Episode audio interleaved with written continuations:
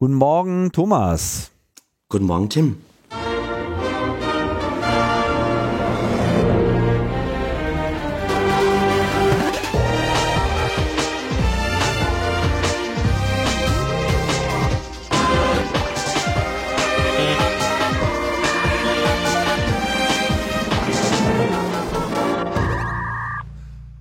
Logbuch Netzpolitik Nummer 232 und ihr werdet es schon ahnen. Äh, heute ohne Linus, denn äh, wir haben beschlossen, ein äh, kleines Spezial einzuschieben. Aufgrund der Terminlage mache ich das jetzt alleine, beziehungsweise alleine mache ich es natürlich nicht, sondern ich begrüße Thomas Lohninger. Hallo Thomas.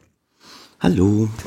Genau. Du bist ja, wie hier wahrscheinlich sowieso alle wissen, äh, nicht nur aus Österreich, sondern jetzt auch in Österreich und äh, immer in Sachen Österreich unser äh, Primärkorrespondent.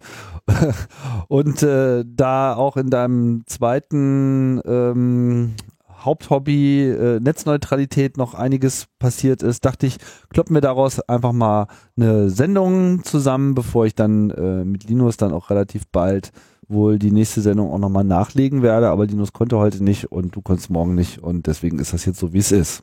Stimmt's? Ja, so ist es. Ja, und bist du noch guter Laune? Ja, also ähm, inzwischen wieder. Ähm, ich, ich bin da schon durch die Phasen der Trauer durchgewandert. Und ähm, inzwischen finde ich sehr spannend, äh, was, was äh, im Österreich gerade los ist. Äh, wir haben ja gewählt. Ähm, letzten Sonntag, am 15. Oktober, hat Österreich einen neuen Nationalrat gewählt. Und diese Wahl war ein ziemlicher Erdrutsch. Und äh, wir sind äh, heute am Donnerstag, wo wir aufzeichnen, gibt's noch kein amtliches Endergebnis, aber äh, es ist eigentlich schon alles klar, was man wissen muss. Und äh, das Ergebnis ist auf jeden Fall sagen wir mal, diskussionswürdig. Ist denn das eigentlich normal, dass es bis zum Endergebnis äh, so lange dauert? In Deutschland ist das ja in der Regel schneller, äh, also das vorläufige amtliche Endergebnis zumindest, oder wovon sprechen wir jetzt? Ah, das Vorläufige äh, ist schon da, aber okay. du weißt schon, Wahlen in Österreich, da gibt es hin und wieder ein bisschen Komplikationen. Stimmt, die Aufkleber und so, alles Mögliche ja, kann da schiefgehen. Der böse Kleber aus Deutschland. ähm, also wir, na, der, der Hintergrund ist, dass jetzt noch Wahlkarten sozusagen in das richtige, äh, das richtige Magistrat gebracht werden müssen, um dort final ausgezählt zu werden. Mhm. Wir reden noch von ca. 37.000 Wahlkarten, die jetzt noch nicht ausgezählt sind. Ähm, und es gibt noch äh, sozusagen eine Schwankungsbreite von 0,2 Prozent. Ähm, es ist aber so gut wie ausgeschlossen, dass sich an diesem Wahlergebnis noch etwas ändert. Ähm, also die, die, die Wahrscheinlichkeit ist, ist jetzt so hoch, dass sich nochmal was ändert wie äh, damals bei äh, der Präsidentschaftswahl, dass da irgendwelche gefälschten Wahlkarten zu einem Gewinn von Norbert Hofer geführt hätten. Also ja. wir haben ein Ergebnis und ähm, das sieht so aus, dass ähm, die neue Volkspartei äh, diese Wahl klar gewonnen hat. Ähm, die sind hier, jetzt habe ich gerade das Ergebnis nicht vor mir, aber die mit neue äh, Volkspartei? Ja, äh, die haben sich umbenannt. Äh, die Parteifarbe ist jetzt auch nicht mehr schwarz, sondern türkis. Ah. Ähm, äh, Neue Volkspartei ist auch nur ein Teil des Namens. Der andere Name ist Liste Sebastian Kurz. Mhm. Ähm, Sebastian Kurz äh, haben wir hier im Podcast schon mal diskutiert, ist sozusagen der neue ähm, Chef der ÖVP und auch äh, mit sehr hoher Wahrscheinlichkeit unser neuer Bundeskanzler. Ist und, 31 Jahre alt. Und bisheriger Außenminister, muss man dazu sagen. genau, und davor war Staatssekretär für Integration und und er ist äh, so der Rising Star der österreichischen Politiklandschaft. Am Anfang wurde er ein bisschen ausgelacht wegen seinem Alter und seiner Ohren. Inzwischen lacht, glaube ich, niemand mehr über ihn.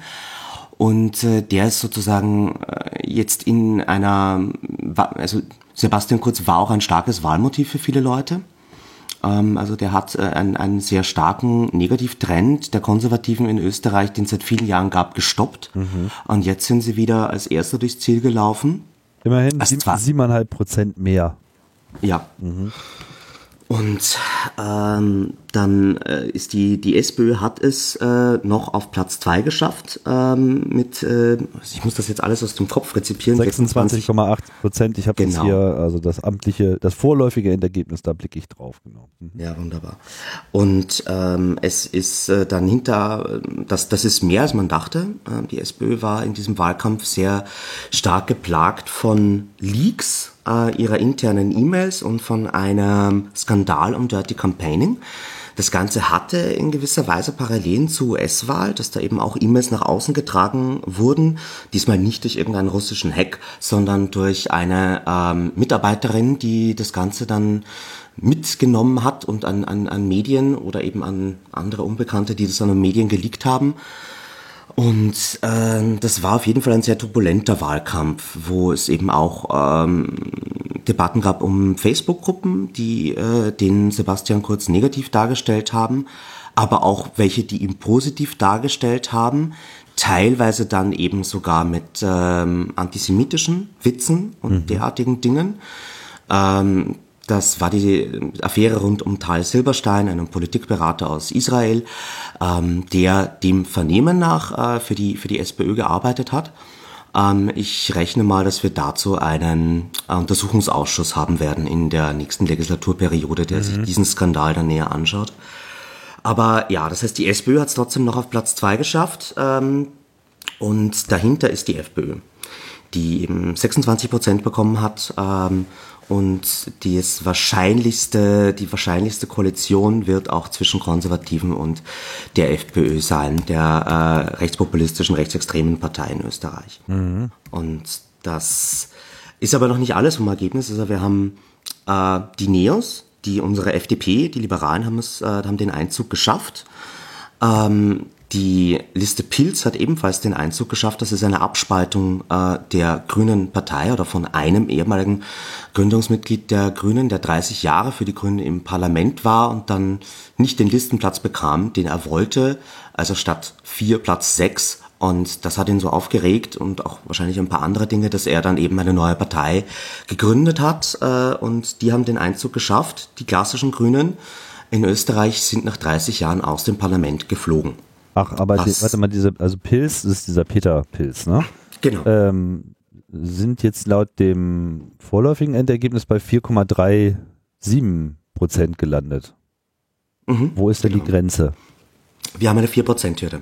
Ah ja, okay. Weswegen die Grünen auch mit 3,8 äh, es nicht mehr schaffen werden und auch wenn es noch eine Schwankungsbreite von 0,2 Prozent gibt, ähm, es ist, wie gesagt, statistisch so gut wie ausgeschlossen, mhm. dass da jetzt noch äh, der Einzug geschafft wird und die ähm, circa 120 Mitarbeiter der Grünen Bundespartei wurden auch schon beim Arbeitsmarktservice äh, angemeldet. Äh, sprich, hier werden jetzt hier ist man schon am Rückzug und am, am, am ähm, Abwickeln dieser Bundespartei die auch nach den letzten äh, Wahlkämpfen, die ja auch sehr lange gedauert haben, auch noch auf einem riesigen Berg Schulden steckt, äh, sitzt und äh, da ist da ist schon viel Struktur verloren gegangen. Die Grünen waren definitiv eine der konstruktivsten Kräfte im österreichischen Parlamentarismus und äh, haben es aber aufgrund einer Verkettung von äh, wirklich äh, ja für sie sehr negativen Ereignissen nicht geschafft, da jetzt groß zu mobilisieren.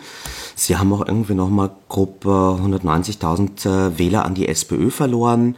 Ähm, und auch wenn man Peter Pilz und die Grünen zusammenzählt in ihren Wählerstimmen, hätten sie trotzdem äh, äh, herbe Verluste eingefahren im Vergleich zur letzten Nationalratswahl 2013. Also da ist wirklich vieles schief gelaufen und mhm. dadurch stellt sich da jetzt die große Sinnfrage, wie es mit denen weitergeht. Das dominiert auch gerade die innenpolitische Debatte in Österreich. Ähm, in Deutschland gab es ja schon mal sowas, dass die Grünen rausgeflogen sind. In Österreich ist das neu. Ähm, und äh, ja, das alles eben vor einem Hintergrund, dass wir jetzt sehr wahrscheinlich eine ähm, türkis-blaue Regierung haben werden. Auch das hatten wir schon mal 2000. Äh, damals gab es EU-Sanktionen gegen Österreich.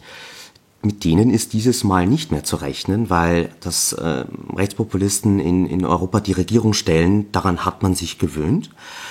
Ähm, und es wird wirklich spannend, wie das weitergehen wird, weil es auch äh, anzunehmen ist, dass, dass, dass man sich hier in vielen Dingen versucht, Österreich neu zu bauen. Also sowas wie das Sozialsystem in Österreich, die, die Pflichtmitgliedschaft in den äh, Sozialpartnerschaften, die in Österreich die Basis für viele äh, arbeitsrechtliche Absicherungen, für Mindestlöhne und so weiter sind, die soll aufgehoben werden.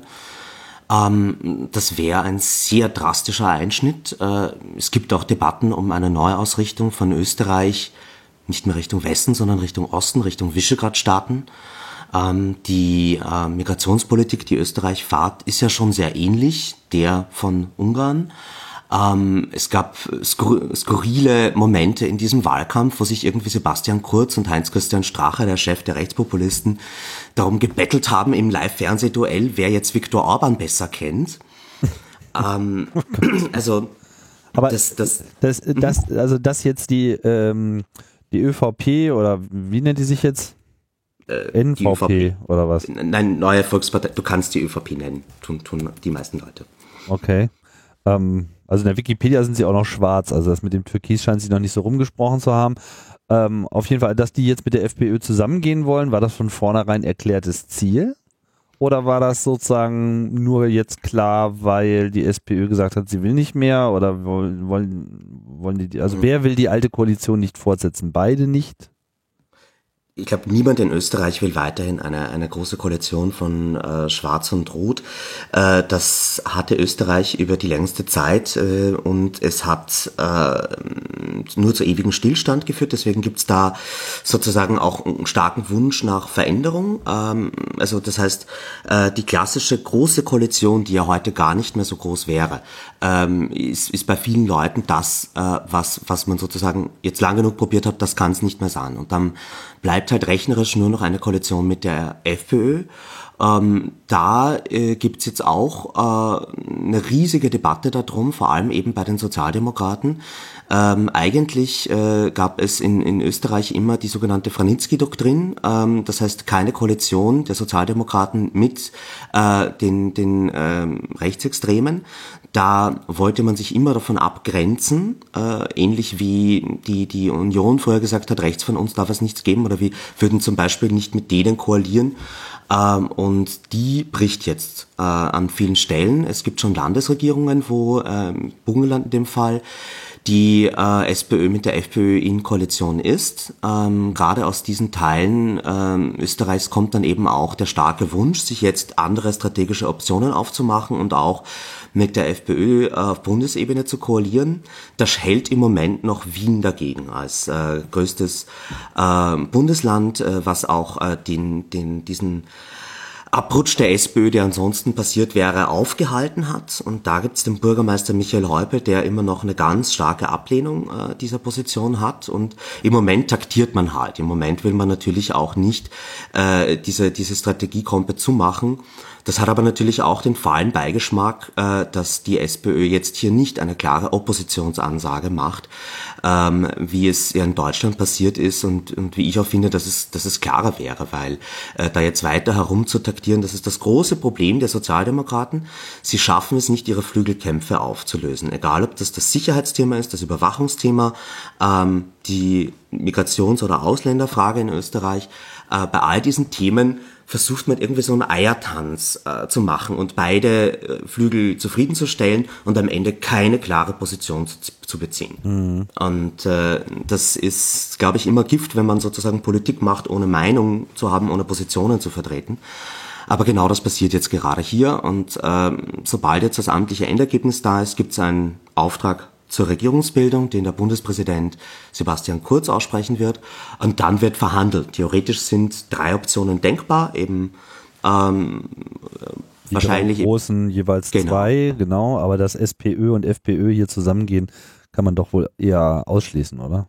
Zumindest nicht unter dem derzeitigen äh, noch Bundeskanzler, äh, Parteivorsitzenden Sebastian Kern. Der würde das, glaube ich, nicht machen. Es gäbe da irgendwie äh, so äh, Leute, die ihn vom Thron stürzen wollen.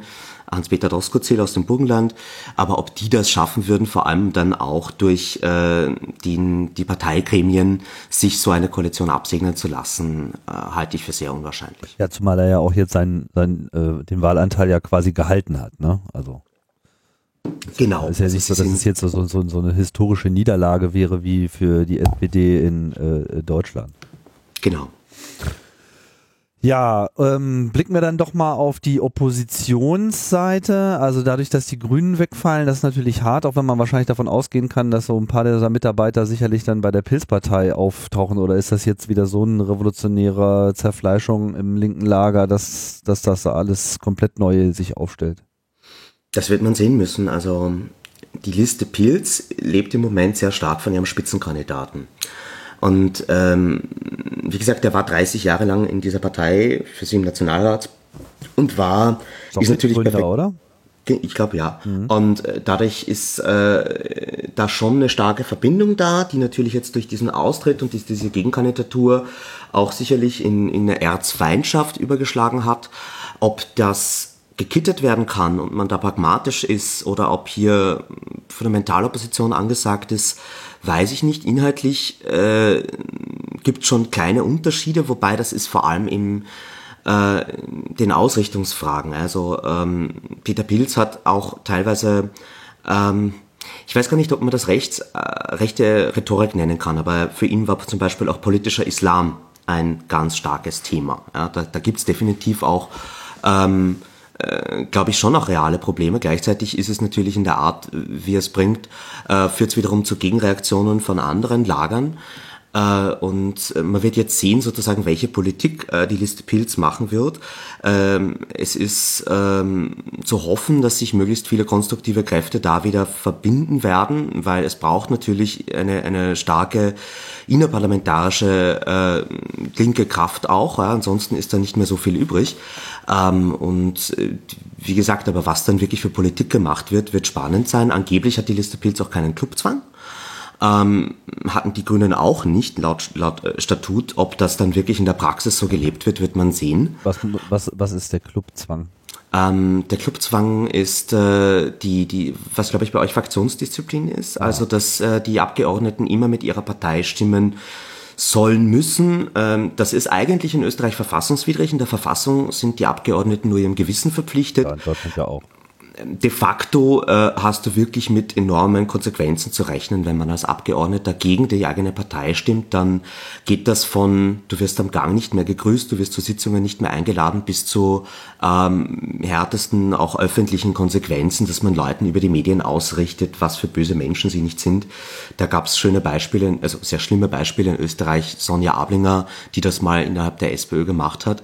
Aber man wird sehen sozusagen, wie, wie frei und flexibel ist diese Liste Pilz wirklich. Mhm. Ähm, es ist zu hoffen, dass sie für die Bürgerrechte und für Netzpolitik progressive Positionen äh, vertreten werden, ähm, weil Peter Pilz auch immer ein starker Kämpfer gegen den Überwachungsstaat war. Wie sie dann zum Beispiel bei Urheberrechtsthemen sich positionieren werden, wird spannend, weil es gibt so Leute äh, wie Alfred Neu auf der Liste, die eher so als Hardliner im Urheberrecht, äh, Urheberrechtsbereich bekannt waren. Und äh, da, da wird man sehen sozusagen, wie die sich da positionieren. Es sind auch viele Newcomer in dieser Partei. Was ist von dieser NEOS-Gruppierung zu erwarten?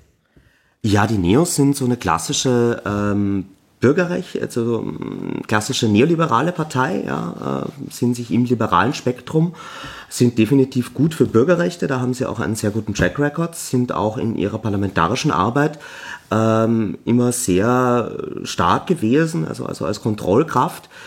Ähm, und äh, ja, also sie, sie äh, haben eben klar ein Wirtschaftsprogramm, was, was man als liberal einschätzen kann. Sie äh, setzen stark auf Bildung. Ähm, sie haben sich jetzt zuletzt nochmal ein bisschen verbreitet, indem sie Irmgard Griss äh, auf äh, ihre Liste geholt haben. Das ist die äh, unabhängige Kandidatin für das Amt des Bundespräsidenten, der Bundespräsidentin, die mit 18 Prozent ein sehr starkes Ergebnis als Unabhängige eingesagt hat. Äh, die wird jetzt auch für sie in den Nationalrat einziehen.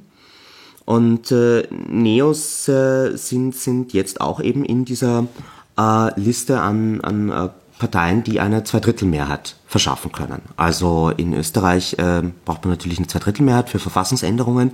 Die haben die großen äh, Koalitionsoptionen derzeit nicht, die jeweils mit zwei Parteien sind. Das heißt, da brauchen sie noch eine dritte Partei.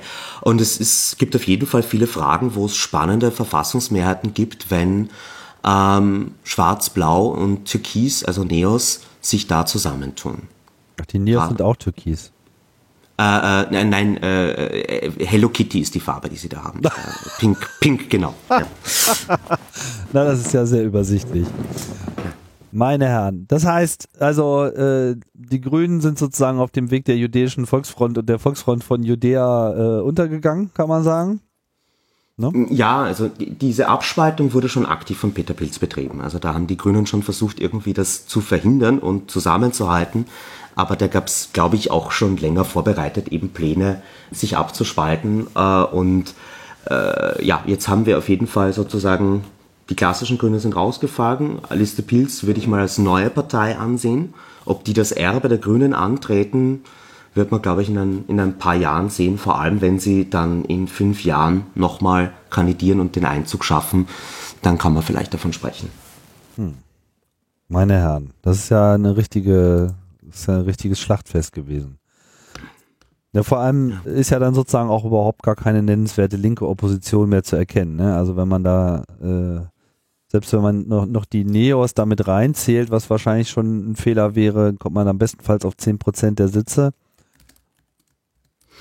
Was ist denn, ähm, vielleicht äh, nochmal kurz mit der SPÖ, also du meintest ja gerade, sie sind nicht so, wie soll ich sagen, noch nicht so auf dem Weg in die Fundamentalopposition, aber das werden sie ja dann zwangsläufig sein, sollte sich die ÖVP, wie das zu erwarten ist, mit der FPÖ einigen können. Ja, und das wird auch spannend, wie sie sozusagen aus der Opposition heraus agieren. Ähm, der Spitzenkandidat Sebastian Kern hat angekündigt, dass er ähm, weiterhin ähm, da in der, in der Politik bleiben wird. Das heißt, dass er auch in die Opposition geht. Das war davor irgendwie ein bisschen fragwürdig. Mhm. Und äh, ja, aber diese Rolle ist, ist äh, sicherlich neu für sie. Ich meine, das hatten sie schon mal, als wir schon mal ähm, eine, eine äh, FPÖ-ÖVP-Regierung hatten. Die Frage ist halt jetzt, wie sie das füllen werden. Und ähm, ich befürchte, dass ähm, sich viel an der Struktur von Österreich ändern wird, wenn diese Regierung kommt. Und es wird dann an der SPÖ sein, da gute Oppositionsarbeit zu machen und äh, nach Möglichkeit äh, dann irgendwie einer Abbau des Sozialstaates entgegenzuwirken, so gut sie das dann halt noch kann. Ähm, das, das, das Wichtigste ist für uns immer, dass man nicht anfängt, an rechtsstaatlichen Prinzipien zu rücken, wie wir das ja eben teilweise schon in Polen und in Ungarn sehen. Mhm. Wie gesagt, der Zuspruch Richtung Visegrad-Staaten, auch von der ÖVP, ist teilweise sehr explizit. Und es gibt da sehr besorgniserregende Tendenzen. Und wenn man sich das im europäischen Kontext anschaut, wir haben schon jetzt das Problem, dass wir äh, europäische Maßnahmen und Sanktionen gegen Polen aufgrund der, der äh, des Abbaus von dem Verfassungsgerichtshof dort und der wirklichen politischen Einflussnahme in, in ähm, das, das äh, Rechtssystem äh, dass man dem nichts entgegensetzen kann, weil Ungarn da blockiert. Mhm. Und jetzt könnte Österreich sozusagen sich diesem Block anschließen. Und dann sieht es wirklich äh, sehr schlecht aus für die Bürgerrechte in Österreich. Also das ist für uns auch eine klare rote Linie, wenn man hier anfängt, irgendwie politische Einflussnahme auf, auf die unabhängige Justiz auszuüben, wenn der, die Höchstgerichte äh, desavouiert oder abgebaut werden, ähm, wenn man versucht, Gesetze mutwillig in, in Verfassungsrang zu heben, obwohl die da nicht hingehören, um sie einfach auch dem, dem Zugriff des Verfassungsgerichtshofs zu entziehen, dann sind eindeutig rote Linien stark überschritten. Natürlich auch, wenn irgendwie Presse- und Medienfreiheit eingeschränkt wird. Ähm, und äh, wir, haben, wir haben kürzlich äh, in weiser Voraussicht einen Solidaritätspakt der Zivilgesellschaft in Österreich gegründet. Sowas wie eine NGO-NATO. Also wenn gegen eine äh, NGO vorgegangen wird, dann kommen die anderen zum Beistand. Mhm. Äh, sollte da sozusagen auch äh, die, die aktive Zivilgesellschaft ins Fadenkreuz kommen, dann, dann haben wir uns schon mit anderen großen NGOs zusammengeschlossen. Äh, ich hoffe, wir werden sowas nicht brauchen, aber falls es wirklich schlimm wird, dann sind wir bereit. Ich meine, Österreich hatte so eine Regierung schon mal. Ja. Und äh, wir leben jetzt schon in anderen Zeiten, aber ich glaube, man darf da äh, die Prinzipien keinesfalls irgendwie an die neuen politischen Gegebenheiten anpassen, sondern man muss weiter auf, auf Rechtsstaatlichkeit beharren. Ähm, ja, äh, so wie es jetzt ausschaut, äh, fehlen der FPÖ und ÖVP-Koalition äh, neun Mandate auf eine Verfassungsmehrheit. Das heißt, das ist zumindest schon mal gut. Das heißt, dass sie da nicht im Alleingang äh, durchregieren können. Ähm, wir haben in Österreich keine zweite Kammer, das heißt, es gibt nicht sowas wie eine Sperre, äh, die, die rein legalistisch äh, durch die Bundesländer ausgeübt werden kann. Ähm, das heißt, ähm, das wird alles im Nationalrat sehr spannend die nächsten fünf Jahre. Ja, wobei der Bundesrat ja jetzt auch nicht unbedingt gerade ein Bollwerk gegen äh, entsprechende Änderungen äh, des Systems äh, darstellt. Ne? Ähm, ja, da kriegt ja äh, die alte Sage von Österreich-Ungarn eine ganz neue Bedeutung. Ne? Also wenn sich diese Achse tatsächlich auftun würde, dann äh, wird sicherlich auf europäischer Ebene nicht einfacher. Ja. Wie sieht denn das jetzt sozusagen aus deiner spezifischen netzpolitischen, klang ja schon an, Bürgerrechtsperspektive? Also Inwiefern kann man da, äh, also was für Projekte, die jetzt ohnehin schon umstritten waren, drohen jetzt wieder auf den Tisch zu kommen oder in anderer Ausrichtung angenommen zu werden oder ist es noch zu früh, das zu sagen? Also ich glaube, das werden jetzt die Koalitionsverhandlungen zeigen. Mhm. Ähm, zu befürchten ist, dass es ein neues sogenanntes Sicherheitspaket geben wird, ähm, darüber haben wir ja auch schon gesprochen. Sicherheitspaket, das Überwachungspaket, wie wir es lieber nennen, konnten wir ja nach sieben Monate langer intensiver Kampagne verhindern. Das ist vor der Wahl nicht mehr gekommen. Ähm, kann ich mir aber gut vorstellen, dass das Teil des Koalitionsvertrags sein wird und dass man da wieder versucht, äh, den, den Faden aufzugreifen. Ähm, das war ein Paket von Maßnahmen, die sehr stark eben auf, auf Überwachung, teils auch auf Massenüberwachung setzen, Legalisierung vom Bundestrojaner, Vorratsdatenspeicherung und äh, ganz viele andere lustige Sachen. Das konnten wir verhindern. Ähm, das hat auch die FPÖ abgelehnt in der letzten Regierung. Mhm. Und es wird halt spannend äh, zu sehen, ob sie jetzt, wo sie die, mit hoher Wahrscheinlichkeit das Innenressort sich besorgen werden, vielleicht auch das Justizressort, weiterhin gegen solche Maßnahmen sind. Mit welcher, ähm, mit welcher Argumentation waren die denn dagegen? Ähm, das ist ganz lustig. Also die FPÖ ist ja eine Partei, die eine starke Tradition in den Burschenschaften hat. Äh, erst recht seitdem Haider sich da abgespalten hat, war der Burschenschaftlerflügel innerhalb der FPÖ sehr stark. Mhm. Und ähm, die haben, da gibt es so zwei Erzählungen dafür. Das eine ist die die man gerne von der Richtung hört, dass sie eben auf ihre Tradition 1848, die Bürgerrechte, wo die Burschenschaften irgendwie aufgestanden sind und für Bürgerrechte eingetreten sind, dass das noch in ihnen lebt.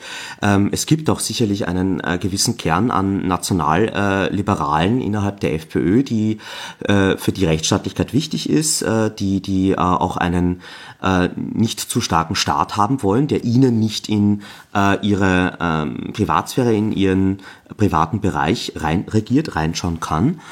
Ähm, gleichzeitig gibt es aber natürlich auch eine gewisse Nähe zu Burschenschaften und äh, zu auch äh, neonazistischen ähm, Gruppierungen. Auch da gibt's äh, in den letzten Jahren ja immer wieder Skandale. Man muss sagen, dass diese Leute dann auch immer ausgeschlossen wurden aus der Partei. Aber es gab so viele von diesen Skandalen, dass das nahe Verhältnis, glaube ich, unbestreitbar ist. Und dadurch gibt's natürlich auch sozusagen eine gewisse Angst, dass eigene Vorfeldorganisationen ins Fadenkreuz solcher staatlicher Überwachungsmaßnahmen kommen. Nach außen hin ist die FPÖ aber eine klassische Law-and-Order-Partei, die das Sicherheitsthema auch viele Jahre lang als ihr Thema gesehen hat, in dem Thema auch die meiste Zustimmung und das meiste Vertrauen hatte.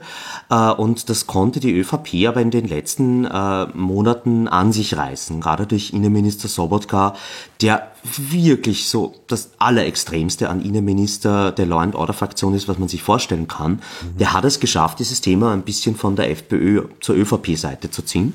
Ähm, und, und deswegen wird es für die FPÖ auch so wichtig, dieses Ressort für sich zurückzuholen, um da die Themenführerschaft nicht an die Konservativen abgeben zu müssen.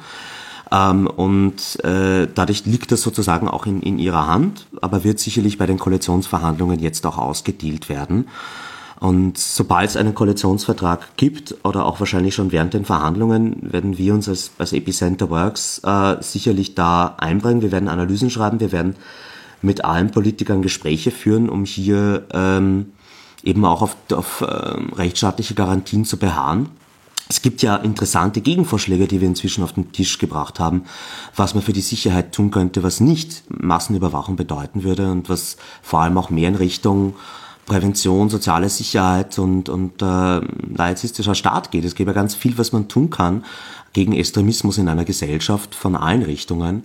Aber ähm, es ist halt so, ich sag mal, es wird so Bürgerrechtsorganisationen brauchen in der nächsten Zeit, äh, damit wir dem Sturm da gewappnet sind. Mhm. Ist denn, es ist schon wirklich erstaunlich. Ich meine, man ist ja, man, man ist ja nun von Österreich äh, schon so einiges gewohnt und das sowieso immer alles schon nochmal so ein bisschen rechter veranlagt ist, aber das, äh, dass das, also, sagen wir mal, noch weiter nach rechts rücken kann, das äh, macht einen schon irgendwie so ein bisschen fassungslos. Ne? Also vor allem sind, sind denn, meine, gibt es denn irgendwelche nennenswerten, also meine, gibt es denn wirkliche richtige Probleme, die jetzt hier von der linken äh, ich sag mal, vom linken Spektrum, und da, da würde ich jetzt mal so pauschal die SPÖ auch nochmal mit reinnehmen, irgendwie jetzt äh, grob vernachlässigt wurde?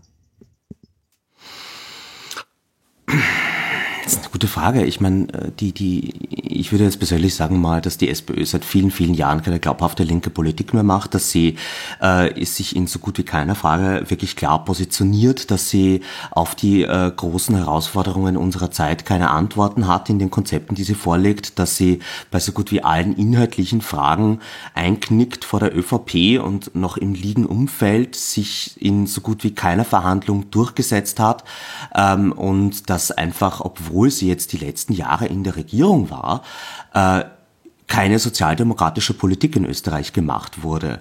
Und äh, ich, ich bin wirklich erstaunt über dieses Wahlergebnis der, der SPÖ, weil eigentlich hätten sie nach diesen vielen Jahren Regierungsbeteiligung, wo sie so wenig umgesetzt haben, ähm, äh, glaube ich, auch ein negativeres Ergebnis selber erwartet. Ja, und äh, gerade mit diesem Wahlkampf, das äh, sie jetzt sozusagen weiter in einer stabilen 26 äh, Prozent äh, Lage verharren, sagt schon irgendwie, dass, dass sich da, glaube ich, auch nicht viel ändern wird. Ja? Und sie, sie haben halt jetzt wieder die Möglichkeit, Oppositionsarbeit zu machen, aber das ist immer leicht, da Positionen zu vertreten, wenn man sie dann nicht wirklich umsetzen muss. Ja, na gut, ich meine, es hat ja dann auch damit zu tun, welche Politiker dann letzten Endes äh, quasi jetzt die die nächsten Karrierepfade dort äh, anstreben, weil ich meine, wenn jetzt dieselben Vögel nur ein anderes Lied singen, dann ähm, überzeugt das ja wahrscheinlich auch nicht unbedingt jeden sofort, auch wenn das vielleicht äh, zu romantisch gedacht ist von mir. Ja, also es, es werden spannende fünf Jahre, sollte die ganze Legislaturperiode durchregiert werden. Wer ähm, irgendwas für, für Bürgerrechte tun will und äh, da auch vielleicht ein Watchdog, der jetzt mit noch mehr Fokus auf das österreichische Parlament schaut, dann äh, kann man uns spenden als Organisation. Ähm, wir freuen uns, wenn wir irgendwie die, die Mittel bekommen, dass wir äh, diese Regierung im Zaum halten. Ich glaube, das ist auch so die positive Lesart von dem, was in den USA passiert für mich. Ja. Jetzt solltest du ähm, auch nochmal sagen, wer uns ist. Ja, also ähm, Spenden.epicenter.works. Äh, Epicenter.works, Plattform Grundrechtspolitik, ist äh, der ehemalige AK Vorrat. Wir sind diejenigen, die sich so für Netzpolitik und Bürgerrechte in Österreich einsetzen. Und äh, wir haben ein Büro mit ähm, Mitarbeitern, die sich um äh, diese Dinge kümmern. Wir äh, schreiben viele juristische Analysen, machen Kampagnen. Man kennt uns eh von Safety Internet, von Überwachungspaket.at und von der Verfassungsklage damals die Vorratsdatenspeicherung abgeschafft hat. Äh, wir haben einen sehr guten Track Record. Ähm, bis jetzt haben wir fast alles gewonnen an Themen, die wir bearbeitet haben. Mhm. Und äh, wir werden auch sicherlich äh, sehr nah dran sein an, an diesem Parlament und werden da versuchen, ähm, nach besten Kräften ähm, das Schlimmste zu verhindern und vielleicht sogar ein paar positive Projekte auch noch durchzubringen. Nochmal eine Nachfrage zu dem ich fand das eine sehr schöne Formulierung mit der NGO NATO. Das ist mhm. ja ähm, insofern interessant, als dass man ja nun glauben wollen würde, dass eigentlich NGOs äh, ohnehin da äh, schon eine ähm, Achse haben sollten, äh, wo zusammengearbeitet und füreinander äh, gekämpft wird. Hat das, hast du den Eindruck, dass das vielleicht doch so bisher noch nicht so war, dass das Bewusstsein dafür noch nicht so da war? Oder ist es jetzt nur, das sagst du das jetzt nur, weil es jetzt sozusagen nochmal eine besondere Awareness äh, gibt über das, was ohnehin schon existiert? Also ich glaube, man muss da ähm, schon extra Netzwerke bilden, die sich dann auch aktivieren lassen. Also ich nehme ein schönes Beispiel. Es wurde in Österreich ähm, diesem Jahr die Versammlungsfreiheit eingeschränkt. Das heißt, Demonstrationen sind jetzt weitaus schwieriger durchzuführen, können auch viel leichter verboten werden. Mhm. Und das ist ein Thema, wo jede NGO und auch viele nicht organisierte Menschen aus der Zivilgesellschaft direkt betroffen sind. Trotzdem war der Aufschrei bei weitem nicht so laut, wie er hätte sein können oder sollen. Und in sowas muss man einfach äh, aktive Strukturen haben, die schon organisiert sind, damit man auf den Knopf drückt und dann wissen alle Bescheid und können ihre Schritte einleiten. Ähm, die Prüfung, die Aktivitäten, die dann die einzelnen Gruppen setzen, liegen eh wieder bei ihnen. Aber man muss bereit sein, wenn solche Einschnitte kommen um dann schnell reagieren zu können, weil das äh, politische Fenster ist oft wirklich nur sehr gering und sehr kurz. Ähm, und, und da gehe ich wieder zurück zu den USA. Da sehen wir ja auch, wie, obwohl die Regierung wirklich ihr Bestes tut, um, um Dinge zu verkacken, ähm, es nur mit viel organisierter Zivilgesellschaft und Medien und am Ende auch Gerichten geht, äh, da die Regierung in Zaum zu halten. Mhm. Solche Netzwerke braucht es einfach, die müssen auch geschärft sein, ähm, weil ein, ein, ein liberaler demokratischer Staat verteidigt sich nicht von selbst und erst recht, wenn äh, die Regierung daran schraubt, muss man bereit sein, rote Linien aufzuzeigen und dann auch ganz laut verbalisieren. Mhm. Ja, gut, finde ich, äh, finde ich, find ich einen guten äh, Ansatz. Vielleicht noch mal ein bisschen konkreter, wenn du sagst, so Netzwerke aufbauen. Also was heißt denn das? Was heißt denn das konkret? Dass man sich regelmäßig trifft, dass es da so ein, gibt es ein rotes Telefon? es gibt ein rotes Telefon. Also das Ganze ist noch im Aufbau. Wir wollten jetzt mal vor der Wahl mit einer Pressekonferenz rausgehen und haben dieses initiale Bündnis mit einem auch einem, einem Grundsatzpapier mal veröffentlicht, in dem auch diese rechtsstaatlichen Prinzipien ähm, festgeschrieben sind, in dem es auch Beispiele gibt äh, aus anderen Ländern, wovor wir warnen. Das heißt, der Grundkonsens ist da, der wird dann bald auf einer Website äh, die noch nicht online ist, niedergeschrieben sein und ähm, dann wird das Ganze auch hoffentlich noch wachsen. Und die Kommunikationskanäle existieren aber schon, sollte jetzt etwas passieren. Ähm, und äh, das, das soll sozusagen wirklich ein Grundkonsens sein, der sich nur auf Rechtsstaatlichkeit bezieht und nicht auf andere Dinge, die uns auch wichtig sind, ähm, wie Ökologie oder Sozialrechte, ähm, sondern da geht's wirklich sozusagen um den Handlungsspielraum an sich und nicht die einzelnen Themen. Ähm, und, und das Konzept findet man dann hoffentlich dieses Jahr noch auf solidaritätspakt.org und wird, äh, kann auch gerne kopiert werden an anderen Stellen, wo es vielleicht auch notwendig ist. Mhm. Wer nimmt daran teil? Also, wenn du NGOs sagst, wer ist das dann? Ähm, das sind äh, eben Epicenter Works, Attack, ähm, Greenpeace, Global 2000, äh, das äh, Hilfswerk ist dabei, äh, also auch so aus dem aus dem äh, sozialen kirchlichen Bereich. Insgesamt sind es glaube ich 20 NGOs. Mhm. Also auch gar nicht jetzt unbedingt nur so netzorientierte oder netzpolitikorientierte Gruppierungen oder so konkret Nein, überhaupt nicht. Also aktivistische Gruppen, sondern es geht schon weiter als äh, das. Genau, also es sind auch Gewerkschaften dabei und, und der bekannteste Fall in Österreich, wo gegen einzelne NGOs äh, vorgegangen wird, war auch der Tierschützerprozess rund um den VGT, also wo ähm, Tierschützer auf einmal in ein terroristisches, kriminelles Eck gerückt werden und mit einem sehr obskuren Paragraphen der, der Bildung einer kriminellen Organisation angeklagt wurden, für 100 Tage im Gefängnis waren, mhm. massiv überwacht wurden, auch mit eingeschleusten ähm, V-Leuten, also verdeckten Ermittlern, äh, und ähm, all das hat dann zu nichts geführt. Am Ende wurden alle äh, zehn Angeklagten freigesprochen, aber hier ist schon wirklich der äh, Rechtsstaat sehr gebogen worden und man ist einfach gegen legitimen zivilgesellschaftlichen Protest äh, so vorgegangen, als wären das alles Terroristen. Mhm. Und äh, das, das ist immer noch ein mahnendes Beispiel aus der jüngeren Geschichte. Insofern ist es ganz wichtig, dass man da über den Tellerrand schaut und, und eben sozusagen alle Menschen, die sich auf dem Boden der Verfassung demokratisch einbringen, die, die haben die Solidarität von anderen zivilgesellschaftlichen Akteuren verdient. Und ähm, ja, ich meine, wir, wir tun sowas halt auch in weiser Voraussicht, weil äh, ich, ich will der neuen Regierung noch nichts unterstellen. Man muss immer neutral bleiben gegenüber äh, gewählten Volksvertretern, finde ich. Aber sollte es irgendwie in eine schlechte Richtung abdriften, dann sind wir bereit. Gut, ich wünsche euch da auf jeden Fall äh, viel Erfolg und viel Durchhaltevermögen. Meine Güte, und das sind dann auch noch gleich fünf Jahre und nicht vier. Naja.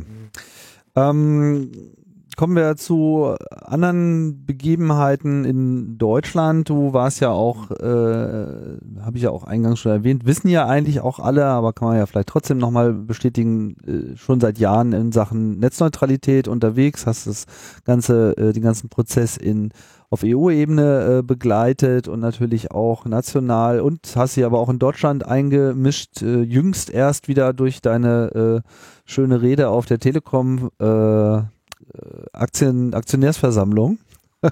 Schönes Ding. Und es geht um den Tarif Stream-On.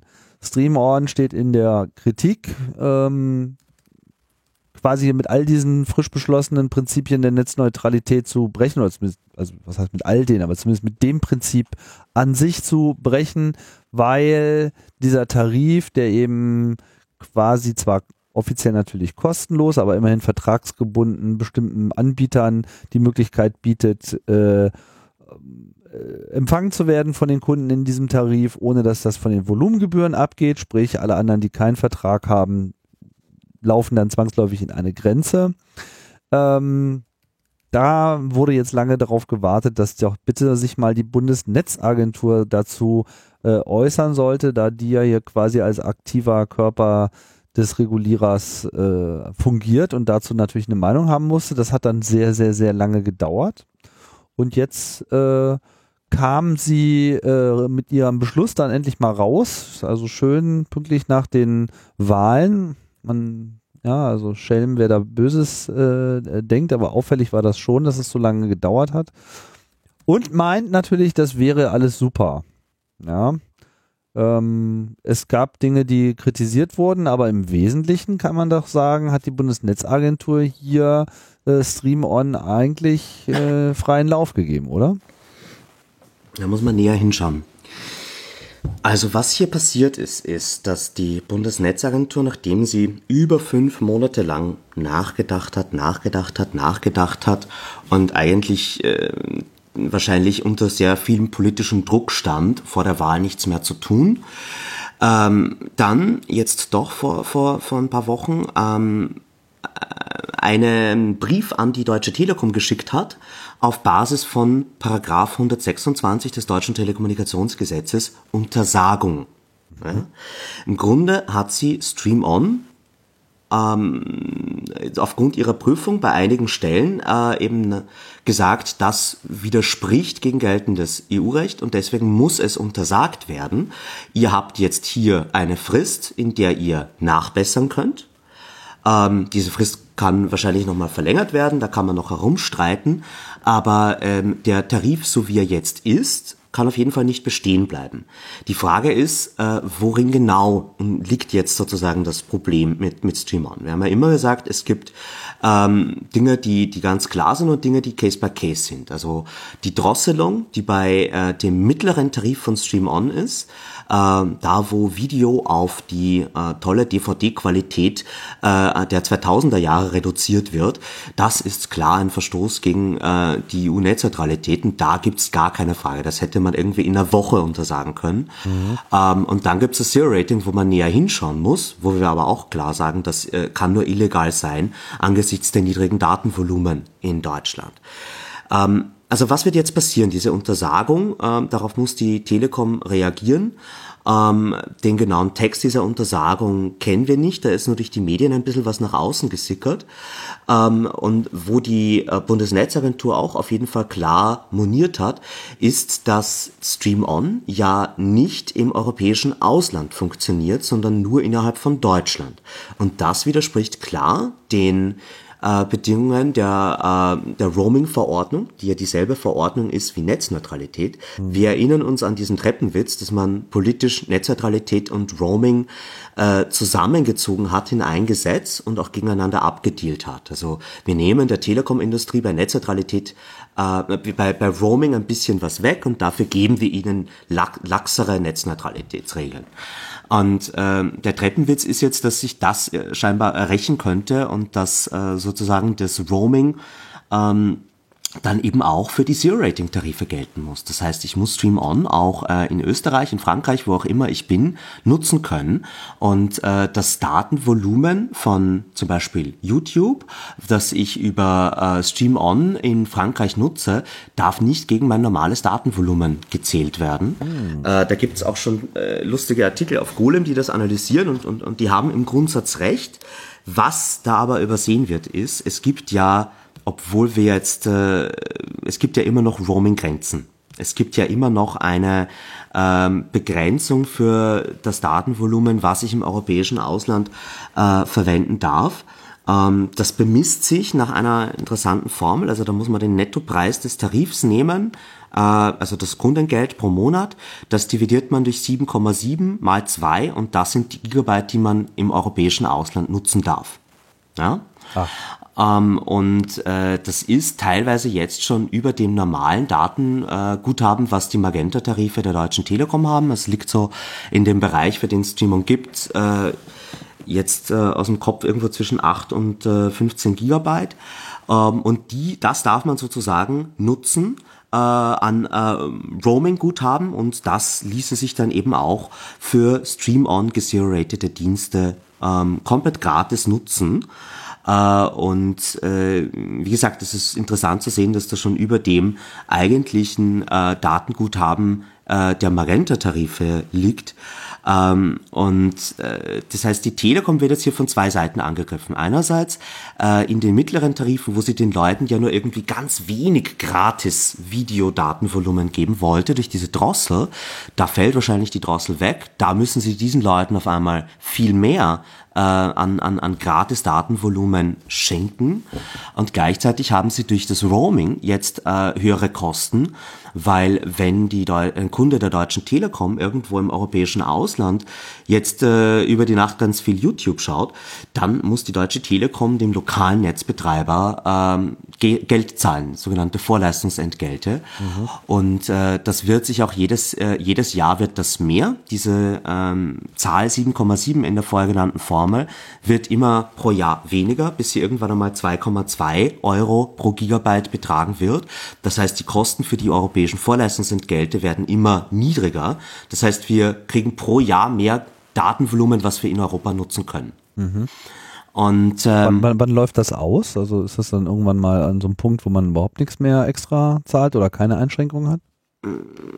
Ja, ich, wie gesagt, mein, mein zweiter Rechner, auf dem ich hier tippen kann, äh, hat gerade kein Netz. Deswegen erst im ja. Kopf heraus, glaube ich, sind das äh, 2022. Äh, bis, bis dahin äh, das jetzt läuft. Also ich glaube, aus dem Kopf heraus sind es äh, vier, fünf Jahre, die jetzt sozusagen progressiv äh, dieses Vorleistungsentgelt gesenkt wird, bis es am Ende eben bei 2,2 ist.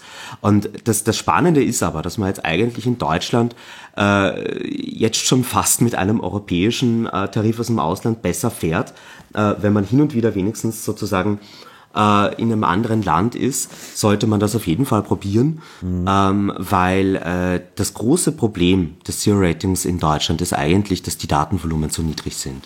Und äh, wir sehen ja jetzt auch, dass ähm, Vodafone mit seinem neuen Angebot äh, in dieselbe Kerbe schlägt, anstatt dass man das Datenvolumen für die Kunden erhöht, wie es im europäischen Vergleich längst überfällig wäre, schafft man diese Zero-Rating-Programme die es den Kunden dann eben auch wieder nur erlauben, äh, ausgewählte Dienste zu nutzen.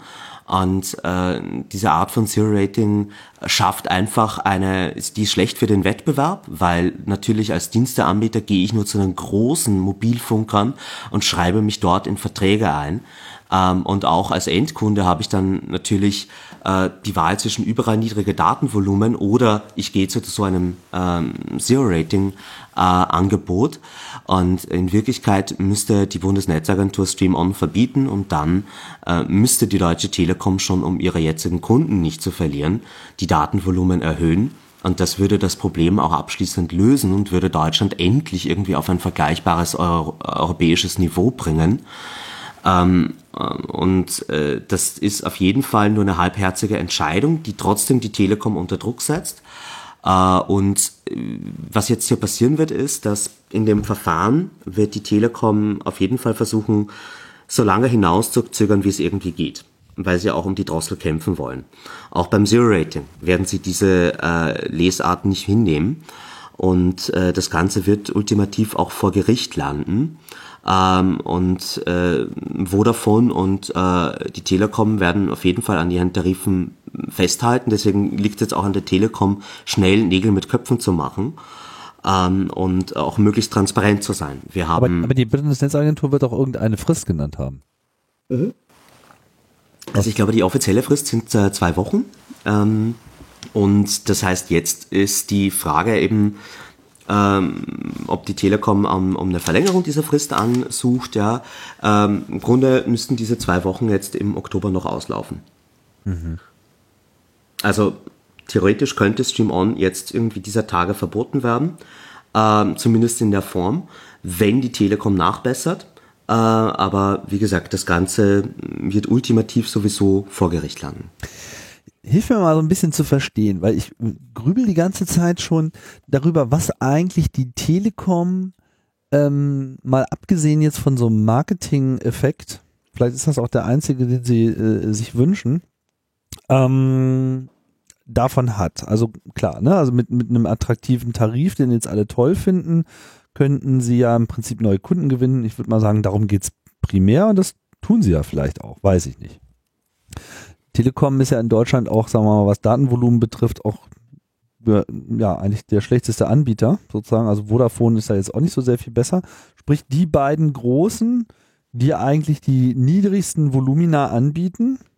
Das heißt, die beiden großen, es gibt ja eigentlich nur noch drei. Also wir haben ja eigentlich nur noch, haben ja eigentlich nur so eine Trinität von Anbietern und O2 hat halt durchgehend bessere Angebote. Dann gibt's noch diese ganzen Reseller, die teilweise auch nochmal bessere Angebote haben aber äh, dann eben mit bestimmten Features, die nur die Telekom hat, äh, wiederum nicht wedeln äh, können. Da gibt es ja noch zum Beispiel diese lustige Option, dass man sich so für einen Tag für fünf Euro mal komplett äh, freikaufen kann. Es gibt auch einen unlimitierten ähm, Vertrag, glaube ich, äh, bei der Telekom in der Größenordnung von 200 Euro. Ja, also es ist jetzt nicht so, dass es das gar nicht gäbe, sondern nur, dass die Preise dafür erheblich viel höher sind, als äh, man das jetzt aus dem Ausland kennt, wo man teilweise für 20, 30 Euro skandinavischen Ländern äh, entweder sehr hohe Volumina bis hin zu Flatrates äh, erhält bereits.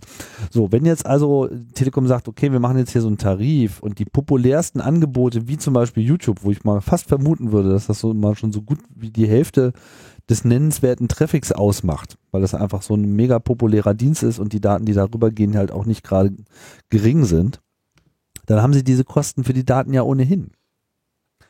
Ja, also was, was, was würde es sie denn nennenswert noch extra kosten, diese Diskriminierung aufzugeben? Das verstehe ich nicht so richtig.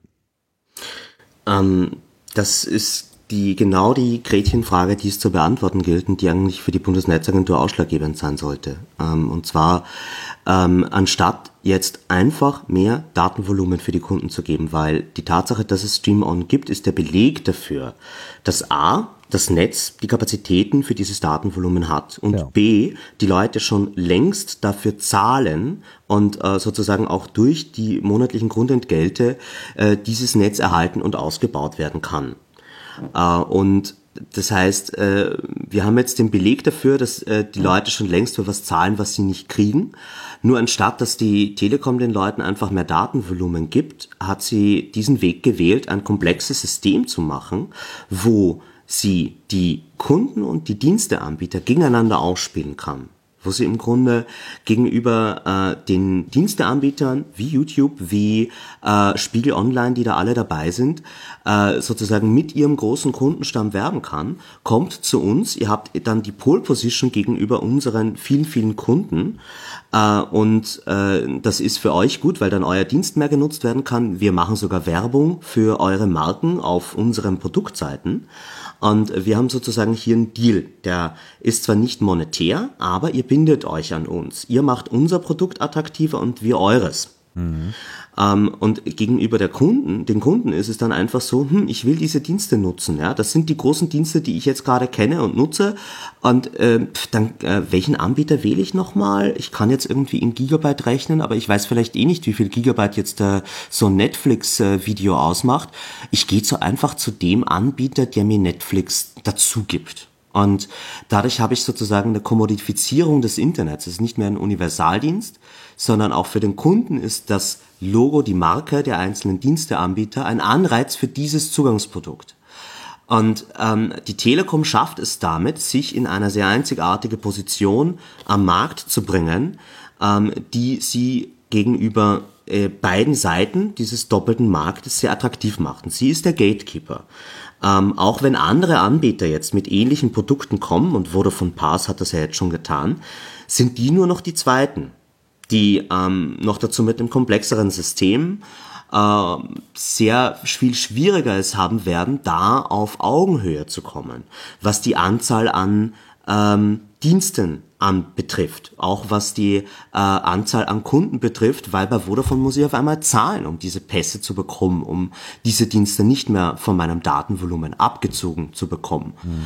Ähm, und äh, damit schafft man einfach ähm, eine, eine Zementierung der Marktposition. Kein kleiner äh, Mobilfunkanbieter hätte so ein Produkt auf den Markt bringen können. Das kann nur die Telekom. Und sie schafft damit natürlich auch sozusagen hinter sich äh, eine lange Betonspur, wo nichts mehr wachsen kann, weil bis irgendein anderer Anbieter da hinterherkommt, dauert es schon sehr lange. Ja? Ähm, und äh, dadurch äh, äh, ist das jetzt einfach mal sowohl schlecht für den Mobilfunkmarkt, wie eben auch schlecht für den europäischen Binnenmarkt und den Inhaltemarkt. Weil ähm, es ist halt einfach äh, als, als kleines Unternehmen oder auch als kleiner Radiosender, sind jetzt zusehends auch Lokalradiosender bei Streamon dabei, wie viele solche Zero-Rating-Angebote kann ich abschließen? Ja, werde ich jetzt irgendwie auch mit einem äh, österreichischen Mobilfunkanbieter vielleicht so ein Zero-Rating-Angebot abschließen? Ähm, werde ich das irgendwie auch mit irgendeinem kleinen virtuellen Mobilfunker machen? Mhm. Wahrscheinlich nicht, weil die Vertragsbedingungen sind schon mal nicht kompatibel. Bei Vodafone kennen wir sie gar nicht, weil da muss ich zuerst ein Non-Disclosure Agreement, also einen Verschwiegenheitsvertrag unterschreiben, bevor ich die Tarifbestimmungen kenne. Auch, auch die mhm. technischen Bedingungen dieser verschiedenen Zero-Rating-Angebote äh, werden nicht kompatibel sein, so dass ich mich dann vielleicht auch technisch entscheiden muss, mache ich jetzt irgendwie zwei Versionen meines Dienstes, passe ich den regelmäßig an, um mit all diesen Zero-Rating-Angeboten noch konform zu sein. Auf einmal habe ich nicht mehr dieses Grundprinzip des Internets, du bist von Tag eins mit deinem Dienst global gleich gut verfügbar wie alle anderen, sondern auf einmal musst du Verträge machen mit jedem lokalen Wegeherrscher, der dieses lokale Netzwerk hat, um dort noch verfügbar oder gleich gut verfügbar zu sein. Und da geht einfach das Grundprinzip des Internets verloren. Noch dazu gibt es viele Dienste, die prinzipiell ausgeschlossen sind von Stream On. Also alles, wo äh, du ohne DRM arbeitest, wo du Inhalte auch frei nutzen kannst, runterladen kannst, außerhalb der App nutzen kannst, wo es vielleicht gar keine App gibt. Äh, Stream On ist nämlich auch eingeschränkt auf äh, äh, Mobilfunkgeräte. Also du dürftest theoretisch gar nicht teddern mit Stream On und dann sozusagen äh, das Netflix auf dem äh, Browser von deinem Laptop äh, äh, sollte gar nicht gehen äh, über Stream On, sondern mhm. das ist nur immer in Apps gedacht, wodurch auch die Gerätefreiheit eingeschränkt ist, die auch in der Netzneutralitätsverordnung steht. Ja. Ähm, also hier gibt es viele negative Konsequenzen, die aber von der Telekom in Kauf genommen werden, weil sie sich damit selbst was Gutes tut und äh, das ist schon innerhalb von Deutschland hochproblematisch, weil jetzt einfach diese wirklich desaströse Volumensituation, die wär, an der hätte sich jetzt was ändern müssen. Durch diese Zero-Rating-Angebote werdet ihr wahrscheinlich noch ein paar Jahre lang damit leben müssen, bis da irgendwer mal wieder mutig genug ist, ein, ein Angebot zu machen. Mhm. Weil mit der Telekom jetzt zu konkurrieren als kleiner Anbieter wird sehr schwierig sein. Ah. Genau, das ist nämlich äh, genau ein Punkt, den man vielleicht nochmal betonen sollte. Ne? Also meine, auf der einen Seite wird ja bei Netzneutralität jetzt äh, immer argumentiert, es sei ja nicht gut für die Anbieter im, äh, im Internet, ja, weil die nicht gleich behandelt werden. Aber es ist ja genauso auch äh, ein Problem für die Vielfalt im Mobilfunkbereich. Aus den von dir genannten Gründen und von daher ist das sozusagen in jeder Hinsicht doof. Äh, seufzt. Ähm, wenn jetzt diese ich meine, was kann denn jetzt, äh, hast du da einen Einblick, wie, äh, wie sich das unter Umständen weiter eskalieren ließe? Also ich meine, wenn, äh, wenn hier gegen eine europäische Richtlinie äh, verstoßen wird, wir reden von einer Richtlinie, ne? Einer Verordnung. Wir, ah, wir reden von einer Verordnung, okay, also es ist bindend. Und ähm, wenn jetzt gegen diese Verordnung ähm, verstoßen wird oder wenn zumindest begründeter äh, Anlass dazu besteht, dann müsste das Ganze ja im Prinzip äh, von einem deutschen Gericht in Richtung Europa eskaliert werden, um dann äh, Entscheidungen zu bekommen. Das ist die Frage. Also ähm, wir sind in Vorbereitungen diesbezüglich. Mehr kann ich dazu jetzt nicht sagen. Ja. Wenn es deutsche Juristen gibt, die sich vor allem irgendwie so öffentliches Recht, Telekomrecht auskennen äh, und da irgendwie die deutschen Spezifika kennen, dürfen die sich gerne bei uns melden. Wir sind in mm, Vorbereitung für die Möglichkeit, da irgendwie noch ein bisschen nachzutreten. Okay. Ähm, aber der Ball liegt immer noch bei der Bundesnetzagentur. Ich hoffe, dass das möglichst transparent gespielt wird. Ähm, ich hoffe auch, dass es äh, schon mal jetzt irgendwie äh, endlich Zahlen gibt über diese ganzen ähm, Sign-up-Prozesse von Stream On und auch dann bei Vodafone Pars. Man merkt ja jetzt schon, dass Vodafone äh, hier eine Verschwiegenheitserklärung verlangt. Äh, die, die tun sie ja eigentlich nur wegen äh, der Analyse von unabhängiger Seite, dass da jetzt irgendwie äh, Stakeholder wie Netzpolitik.org, wie die Verbraucherzentrale Bundesverband sich äh, diese Produkte näher angeschaut haben. Das will Vodafone vermeiden äh, indem sie hier mit Vertragsstrafen drohen. Und ähm, ich, ich will noch mal kurz auf die europäische Ebene kommen. Ja? Ähm, wir äh, haben auch eine, eine äh, Situation, dass das Ganze ja dann auch auf europäischer Ebene nicht durchzuhalten ist. Wenn wir jetzt überlegen, wir haben einen europäischen digitalen Binnenmarkt und jetzt gibt's überall in ganz Europa solche Zero-Rating-Angebote. Ähm, ja, dann muss ich irgendwie in 24 Amtssprachen Verträge abschließen mit äh, potenziell Tausenden von Internetprovidern, um noch verfügbar zu sein. Also im Grunde ist es auch eine Frage für die anstehende Novelle von besagter Netzneutralitätsverordnung, dieses Problem zu erkennen und was dagegen zu tun. Ähm, das äh, muss dann, das wird erst nach der nächsten EU-Wahl sein, aber ich glaube, dass wir da auch auf eine Situation zu steuern, wo, wo man mit einer mit einem Auge irgendwie sieht, dass das ein Problem ist und irgendwas dagegen tun muss. Ansonsten gibt es einfach bald keinen digitalen Binnenmarkt mehr. Wie sieht denn das unser Kommissar, der Herr Ansip? Der schweigt dazu noch. Ähm, also mir werden da keine Aussagen bekannt. Äh, Im Grunde ist es auch eine Frage von BEREC, von den europäischen Regulierungsbehörden. Die müssen jetzt äh, bis äh, Ende des Jahres, wahrscheinlich aber erst Jänner, einen Bericht veröffentlichen, wo sie mal sich die Implementierung von Netzneutralität in Europa anschauen. Der wird sehr spannend sein. Ähm, und äh, ja, da, da, da braucht es irgendwie eine schöne Gesamtschau darüber, äh, wie denn dieses Gesetz, was ja eine Verordnung ist, also einheitlich in allen Ländern gelten muss, ob das auch einheitlich umgesetzt wird. Äh, und äh, ich glaube, der, der große Zankapfel ist im Moment äh, Zero Rating. Da gab es in Ungarn äh, Entscheidungen, äh, die Zero Rating klar verboten haben. Ich glaube, die Ungarn sind die einzigen, die bis jetzt Zero Rating wirklich klar verboten haben äh, aufgrund des neuen EU-Gesetzes. Äh, ich verlinke hier auch die ungarischen Entscheidungen, falls es jemanden gibt, der die übersetzen kann aufs Englische oder Deutsche, wäre das cool. Ah. Ähm, äh, und äh, im, im Sinne des Logbuches muss ich auch noch etwas vermelden, was keine gute Neuigkeit ist. In den Niederlanden wurde nämlich ein Zero-Rating-Produkt kürzlich erlaubt. Äh, die Niederlande waren ja lange der Vorreiter für Netzneutralität, waren eines der ersten Länder in Europa, also das erste Land, das Netzneutralität gesetzlich abgesichert hat. Ja. Und äh, T-Mobile hat es in äh, die Niederlanden geschafft, äh, mit ihrem Data Free Music äh, durchzukommen.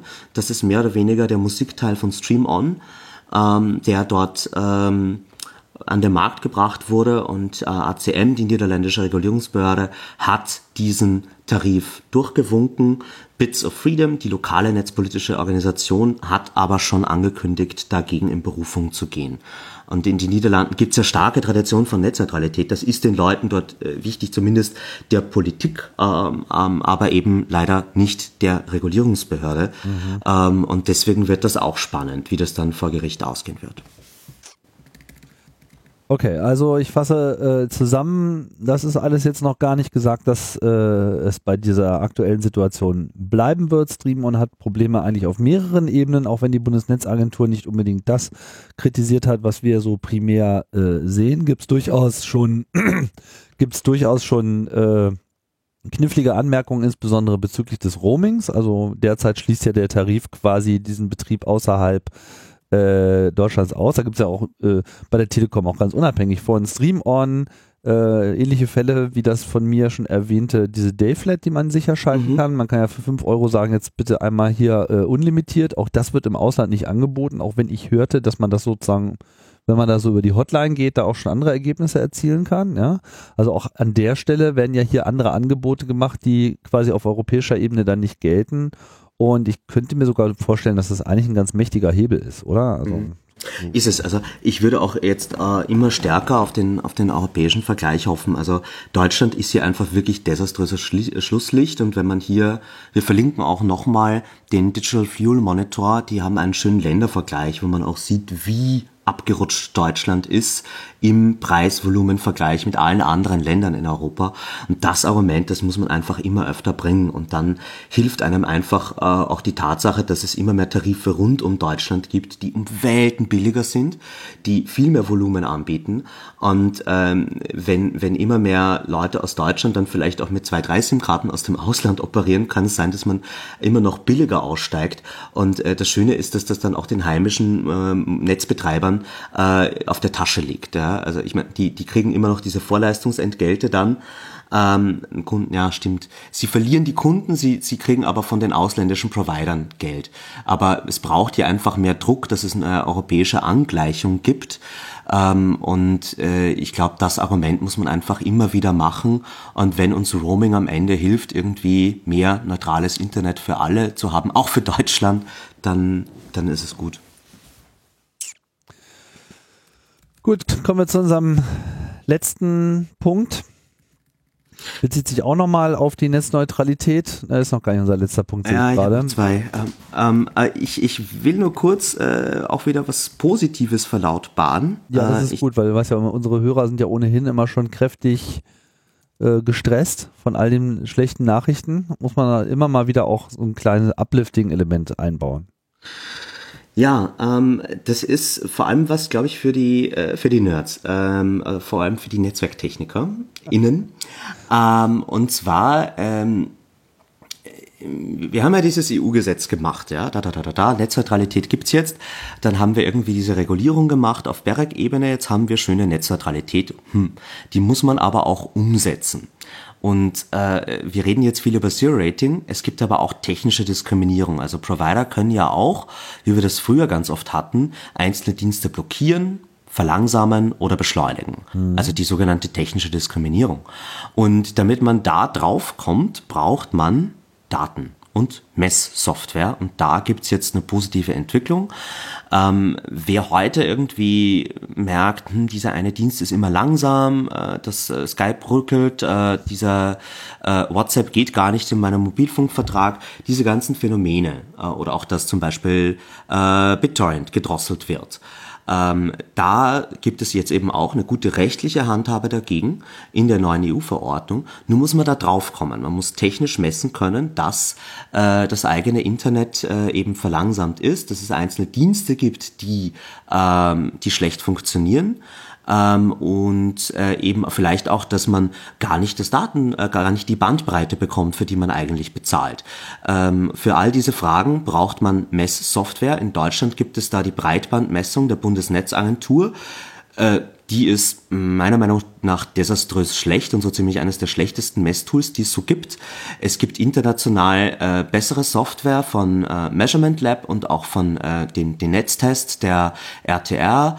Äh, und äh, jetzt gibt es eben auch europaweit ein Projekt für die Erstellung von Messsoftware.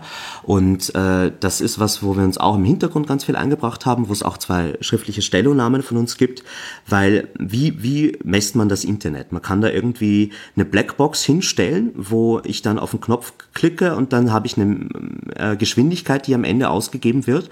Oder ich mache das alles schön Open Source, Open Data und modular. Und BERAC, die europäischen Regulierungsbehörden, haben sich jetzt für Zweiteres entschieden und haben äh, die Spezifizierung herausgegeben, die sehr stark unserer äh, unserer Forderung entspricht, der Zivilgesellschaft entspricht, nämlich dass man wirklich so ein Open Source Messsystem in Europa baut, wo ich äh, dezentrale Messinfrastruktur habe, wo es äh, einzelne Tests gibt, die, ähm, die geschrieben werden, äh, dass äh, dann wirklich die Kunden, die Nutzer äh, die Möglichkeit bekommen, ihren Internetanschluss von einem offiziellen Tool zu messen und das Ganze äh, misst halt nicht nur die Geschwindigkeit, sondern auch, ob gegen einzelne Dienste diskriminiert wird. All das fließt in einen europaweiten Open Data Pool, der offen zur Verfügung steht. Das heißt, die Interpretation dieser ganzen Messergebnisse liegt nicht bei den Regulierungsbehörden. Das heißt, auch unabhängige äh, Wissenschaftlerinnen, Zivilgesellschaft können diese Daten Daten analysieren. Das heißt, ein Internetprovider, der auf einmal einzelne Dienste diskriminiert, hat immer das Damoklesschwert über den Kopf, dass es Messdaten gibt, die diese äh, Diskriminierung am Ende belegen können. Uh, und das ist so ein bisschen auch diese alte Vision des Wetterberichts fürs Internet. Und ähm, da soll auch Geld in die Hand genommen werden von der EU-Kommission, so ein System zu bauen. Äh, aber die, die Spezifikationen, die da äh, öffentlich wurden letzte Woche und die wir auch verlinken, die sind sehr positiv und deswegen so ein kleines äh, positives Ding noch am Rande zu dem Thema. Genau, verlinken wir in den äh, Show Notes ein Pressrelease und äh, ich glaube ein technisches Dokument auch, ne? Was in etwa beschreibt, genau. was ja, das bin schreibt den? Tender, ne? ja. Das ist, das ist irgendwie so die technische Sache. Ich äh, verlinke noch irgendwie so die Konsultation und die Inputs dazu vorher und die technischen Details. Wer äh, sich mit diesem Thema äh, Messungen von Netzneutralitäten von, von Netzwerk äh, generell beschäftigt, der kann da wirklich einen Blick drauf werfen und äh, dann, dann äh, wenn es da Meinungen gibt, freuen wir uns auch immer für einen technischen Austausch. Schön. So, und dann war noch was mit Memen.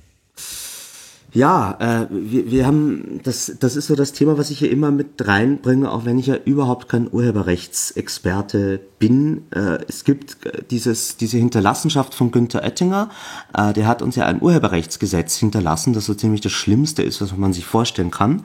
Und äh, da drin enthalten sind auch Uploadfilter, also so eine europaweite Zensurinfrastruktur, die hier gebaut werden soll, um Urheberrechtsverstöße zu unterbinden äh, kann man sich so vorstellen, es gibt dann einfach ähm, ähm, ein oder zwei großen Anbieter von solchen Upload-Filtern äh, in Europa und auf äh, jedem Wikipedia-Eintrag, auf jeder E-Learning-Plattform, auf jedem äh, Preisvergleichsportal, wo ich Fotos hochlade, äh, werden dann irgendwie meine Bilder, meine Musik und meine Videos gegen diese Upload-Filter getestet, ob da ja eh keine Urheberrechtsverletzung drinnen ist. Und so eine globale Zensurinfrastruktur soll in Europa gesetzt werden. Äh, die relevante Abstimmung im äh, Juryausschuss des Europaparlaments ist für November angesetzt und es ist dringend notwendig, dass man sich da einbringt. Äh, wir verlinken die relevanten äh, Kampagnen, äh, wo man das tun kann. Save the Meme und Change Copyright sind die zwei Pole Positions da. Es gibt ganz viele Kampagnen. Wir verlinken alles, was man braucht, um sich zu informieren und aktiv zu werden, weil, äh, wie gesagt, das ist nicht mein Kerngebiet. Ich bin da nicht Experte, aber ich verstehe genug, äh, um, um zu sehen, dass das wirklich so das Worst-Case-Gesetz äh, wäre, was auf EU-Ebene durchkommen könnte. Und da aktiv zu werden, wäre auf jeden Fall hilfreich. Ähm, Julia Reda ist da irgendwie die Heldin, die sich im Europaparlament für uns einsetzt. Und äh, man müsste da wirklich äh, nochmal bei den Abgeordneten ihnen ins Gewissen reden. Die Verhandlungen laufen jetzt gerade zu diesem äh, Gesetz und wir müssen schauen, dass wir da äh, diese, diese Upload-Filter noch gestrichen bekommen. Ansonsten äh, haben wir bald so eine Infrastruktur wie in Russland oder in China. Ja. Das ist auch immer für die Wikipedia sehr hart. Äh, die, die, die wurden nur von diesen zwei Ländern gefragt, ob sie solche Upload-Filter einbauen wollen. Äh, sie haben es in beiden Fällen abgelehnt und jetzt kommt Europa mit einem Gesetz daher, das genau das verlangt. Ähm, das ist so die Tragweite von, von diesem Gesetz und deswegen wäre es wirklich wichtig, dass sich da netzpolitisch interessierte Menschen noch einbringen. Hm. Seufz. So, ich mache jetzt mal keine Musik. Wir haben noch einen Termin, der äh, euch betrifft. Haben wir ja auch schon mal erwähnt. Können wir nochmal erwähnen, weil es nächste Woche äh, die Privacy Week findet äh, statt. Bist du da auch engagiert und Teil davon? Ich gehe mal schwer davon aus. Äh, ja, ja, wir sind da auch vertreten. Äh, es gibt ein Programm. Es ist äh, so das größte netzpolitische Event in Österreich und wer in Wien ist nächste Woche, die Woche vom 23. Oktober, der kann da mal vorbeischauen im Volkskundemuseum Privacy Week AT. Mhm. Ja, für mich wird's äh, wieder mal schwierig. Es fällt äh, erneut auf meine eigene Veranstaltung äh, vom, vom Zeitrahmen her. Ähm, gucken, vielleicht kriege ich da noch einen Tag irgendwo rausgequetscht, sieht aber gerade nicht so danach aus äh, die Subscribe, falls äh, es jemand noch interessiert, noch am Podcast geschehen Interesse hat. Das ist ja hier durchaus auch noch ein Randaspekt dieser Sendung. Dann äh, gibt es da das entsprechende Angebot noch in München. Noch gibt es Karten. Mhm. Ja. Und, und, wer auf der äh, auf den Datenspuren in Dresden ist oder auf dem äh, Modsfest in London, äh, je nachdem wann diese ähm, Sendung erscheint, äh, und ihr seht mich, dann sprecht mich doch an. Ich freue mich auch immer, wenn ich äh, Hörerinnen und Hörer kennenlerne. Da können wir auch nochmal äh, erwähnen, Datenspuren ist jetzt dieses Wochenende 21. 22. Äh, Oktober. Privacy Week ist ähm, 23. die ganze Woche äh, genau. bis ähm, 29. 29. Ja. Und was hast du eben gerade noch erwähnt? Ah, die die äh, Modsfest. Mozilla hat auch ein Event in ähm, London. Äh, ich weiß nicht, ob wir Hörerinnen in London haben, aber äh, das ist auf jeden Fall auch irgendwie eine sehr lustiges, nerdiges Event, wo es auch äh, stark um Netzneutralität geht und äh, da äh, bin ich auch, falls irgendwelche Leute in London sind. Ich mag diese Stadt sehr und jetzt, das wo man da noch hinfahren kann, das ist auch das nächste Wochenende, also vom 27. bis 29. Oktober in Alles. Ravensbourg College in London. Alles klar. Gut. Thomas. Hm. Ich glaube, dann haben wir es, oder? Ja. Dann äh, vielen, vielen Dank für die äh, Auskünfte. Wir bleiben natürlich da am, am, am Draht und äh, schauen, was, äh, was da noch so geht. Bisher äh, haben wir ja eigentlich auch eine ganze Menge bekämpft bekommen. Ich glaube, die Karten stehen zumindest was Netzneutralität äh, betrifft nicht so schlecht, weil das alles so ein bisschen nach Auslaufmodell auch aussieht. Ne? Das sind noch so äh, Kämpfe, die hier gefochten werden.